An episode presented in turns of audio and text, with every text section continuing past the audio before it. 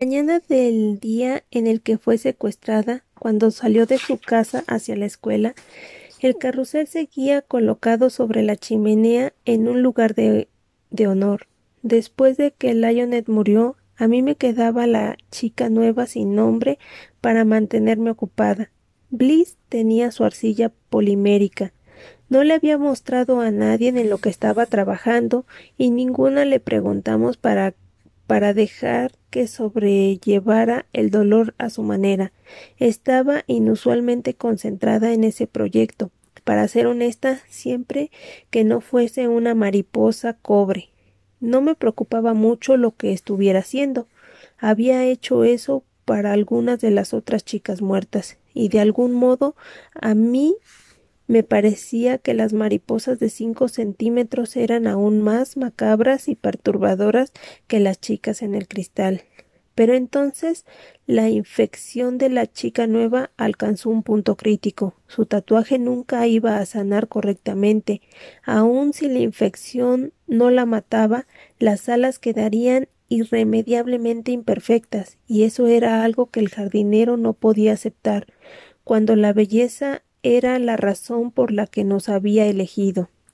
Las puertas bajaron antes del amanecer como era normal para una sesión de tatuajes, pero cuando subieron ella no estaba en la sala de tatuajes ni en su cama. Nunca apareció en los exhibidores. No hubo una despedida. Solo hubo nada. Literalmente no quedó nada de ella, ni siquiera un nombre. Bliss estaba en mi cuarto cuando regresé tras buscar a la chica, sentada sobre, su, sobre mi cama, con las piernas cruzadas y una falda que cubría un bulto sobre su regazo. Unas ojeras manchaban su piel pálida bajo sus ojos y me pregunté cuánto habría dormido desde que Lionet se despidió de nosotras. Me tiré en la cama junto a ella con una pierna encogida bajo mi cuerpo y recargué mi espalda contra la pared.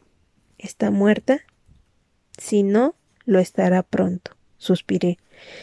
Entonces te tocará la llegada y el tatuaje de una nueva chica. Tal vez. ¿Por qué? Yo misma me lo había estado preguntando durante toda esa semana, porque Lionel creía que era importante. Se quitó la tela del regazo y ahí estaba el carrusel. Cuando llegó al jardín, Lionel hizo otro carrusel de origami que estaba sobre la repisa encima de la cama de Bliss desde su muerte.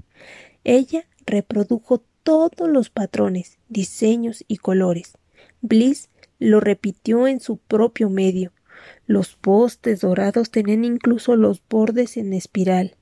Estiré la mano y toqué el banderín rojo que estaba arriba y todo el carrusel giró un poco.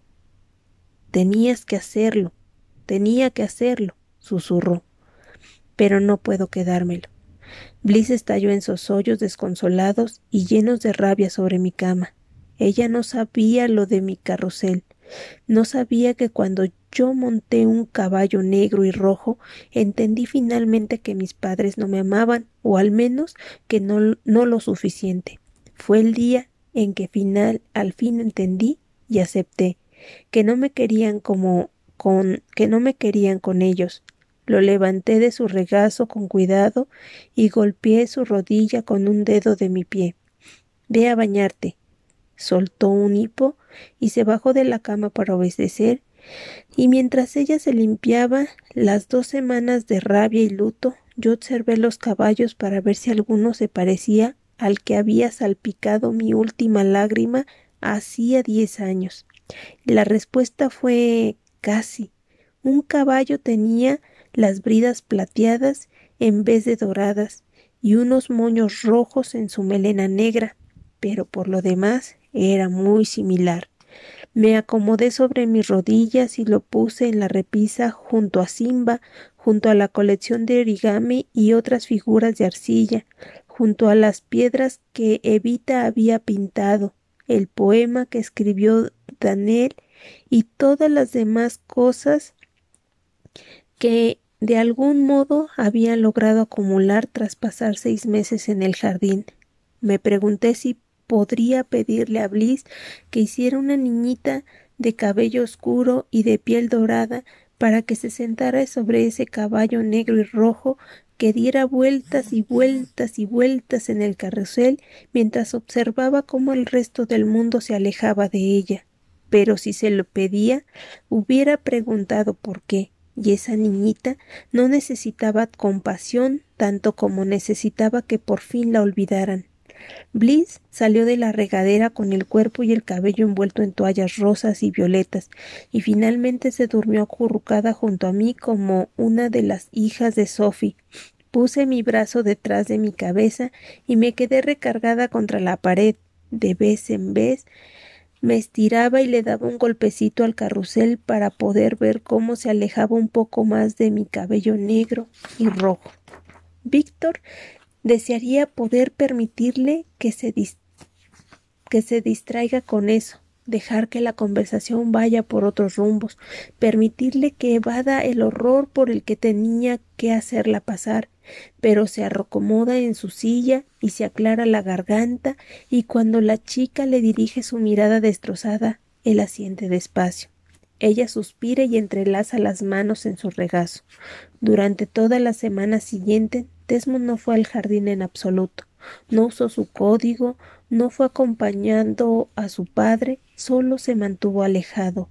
Bliss fue quien le preguntó al jardinero al respecto, de ese modo espontáneamente directo que tenía siempre perdón, de ese modo espantosamente directo que tenía siempre. Pero él se rió y dijo que no se preocupara, que su hijo estaba concentrados en sus exámenes finales.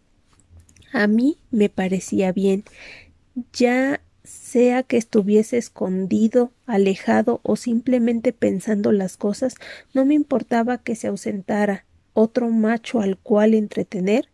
Me gustaba tener espacio para pensar. A Berry Avery había vuelto al jardín después de todo, lo cual significaba que era necesario una sutil pero constante interferencia para que las chicas más frágiles no despertaran su interés. Hacer todo eso desde los pies de la cama de Simón solamente lo hacía más difícil. Había perdido mucho peso en la última semana y media, y al ser incapaz de conservar en su interior cualquier cosa que comiera durante más de media hora, en esos días me quedaba con ella y por las noches cuando Daniel me revelaba yo iba al jardín y dormía en, y dormía en la roca que estaba expuesta al sol, donde podía fingir que las paredes no bajaban y que el tiempo no me estaba agotando. Me caía bien Simón. Era divertida e irónica. Nunca se creía la palabrería, pero siempre intentaba pasarla lo mejor posible. Después de otro salto al excusado, la ayudé a volver a acomodarse a la cama y ella apretó mi mano. Voy a tener que hacerme una prueba, ¿verdad? Bliss dijo que Lorraine se había quedado con ella durante el desayuno haciendo preguntas. Sí, respondí despacio. Creo que tendrás que hacerlo. Vas a salir, a salir positivo, ¿verdad? Creo que sí. Cerró los ojos mientras una de sus manos retiraba el cabello empapado de sudor que tenía pegado en su frente. Debí haberme dado cuenta antes. Vi a mi mamá y a mi hermana mayor pasar por sus embarazos y estuvieron vomitando durante dos meses completos. ¿Quieres que orine en la prueba por ti? ¿Qué diablos nos pasa si eso es una declaración de amor o amistad? Pero negó con la cabeza lentamente. No quiero que las dos terminemos muertas y seamos que y sabemos que ese sería el resultado. Nos quedamos en silencio por un rato porque algunas cosas simplemente no tienen respuesta. ¿Puedes hacerme un favor? preguntó al final. ¿Qué necesitas? Si tenemos un libro en la biblioteca, ¿puedes leérmelo? Cuando me dijo que lo que quería, casi me reí. Casi. No porque fuera gracioso, sino porque me sentía aliviada de que eso fuera lo único que pudiera hacer por ella. Lo traje de la biblioteca, me acomodé en la cama junto a ella, con su mano en la mía, y abrí el libro en la página correcta para comenzar a leer. El frío era atroz. La nieve caía y comenzaba a oscurecer. Era la última noche del año. En aquel frío y aquella negrura pasó una pobre niñita por la calle con la cabeza descubierta y los pies descalzos. ¿Qué libro es? Es parte de un libro, le corregía la chica, La pequeña cerillera, de Hans Christian Andersen. Víctor casi lo puede recordar. Algo de un ballet en el que participó su hija Brittany cuando era mucho más pequeña, pero lo confunde con los recuerdos del cascanueces y el soldadito de plomo. Es la clase de historia que tiene más sentido en el jardín que en el mundo real.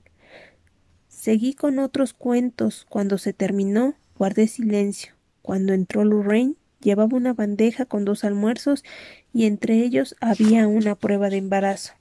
Tengo que estar aquí cuando te hagas, advirtió. No me digas. Suspirando, Simón se recargó en la cabecera y se estiró para tomar el vaso de agua que bebió de un solo trago. Le pasé otro vaso de la bandeja, este de jugo de frutas, y también se lo bebió. Hizo su mejor esfuerzo con la comida, que solo consentía en sopa y pan tostado, pero la mayor parte quedó intacta. Cuando el agua finalmente terminó de recorrer su sistema, tomó la prueba de la bandeja, caminó hacia un pequeño excusado y jaló la cortina para cubrirse. Lorraine se quedó en la puerta como un buitre, con los hombros caídos y los ojos fijos en la cortina de tela. Simón se echó hacia adelante para mirar a los ojos, luego movió la cabeza en dirección a la perra que estaba junto a la puerta, asintiendo. Respiré profundamente y comencé a leer el soldadito de plomo. Un pleno a pleno pulmón. Con eso me gané una mirada asesina de la cocinera enfermera, pero al menos dejó que Simón orinara en paz. Escuchamos el sonido del agua corriendo y un momento después salió de detrás de la cortina y le lanzó a la, a la mujer mayor el palo de plástico que aún goteaba. Diviértete, ve a reportarlo, solo lárgate. ¿No quieres? No, lárgate. Simón se tiró en la cama y acomodó la parte superior de su cuerpo sobre mi regazo. ¿Podría seguir leyendo? Puse el libro sobre su espalda, escondiendo las alas pardas de una mariposa sátiro de Michel, y continué donde nos habíamos quedado. Durmió durante la mayor parte de la tarde, despertando de rato en rato para arrastrarse al excusado. Después Daniel, vino con nosotras y se puso a peinar el oscuro cabello de Simón en un chongo elegante. Bliss nos llevó la cena y adornó el peinado con unas pequeñas flores de polímero. Cuando yo ya había comido y Simón había jugueteado con la comida de su plato, Bliss fue a la cocina a devolver las bandejas a Lorraine. Ya avanzada la tarde, cuando las sombras atravesaban el pasillo, el jardinero apareció en la puerta con un vestido.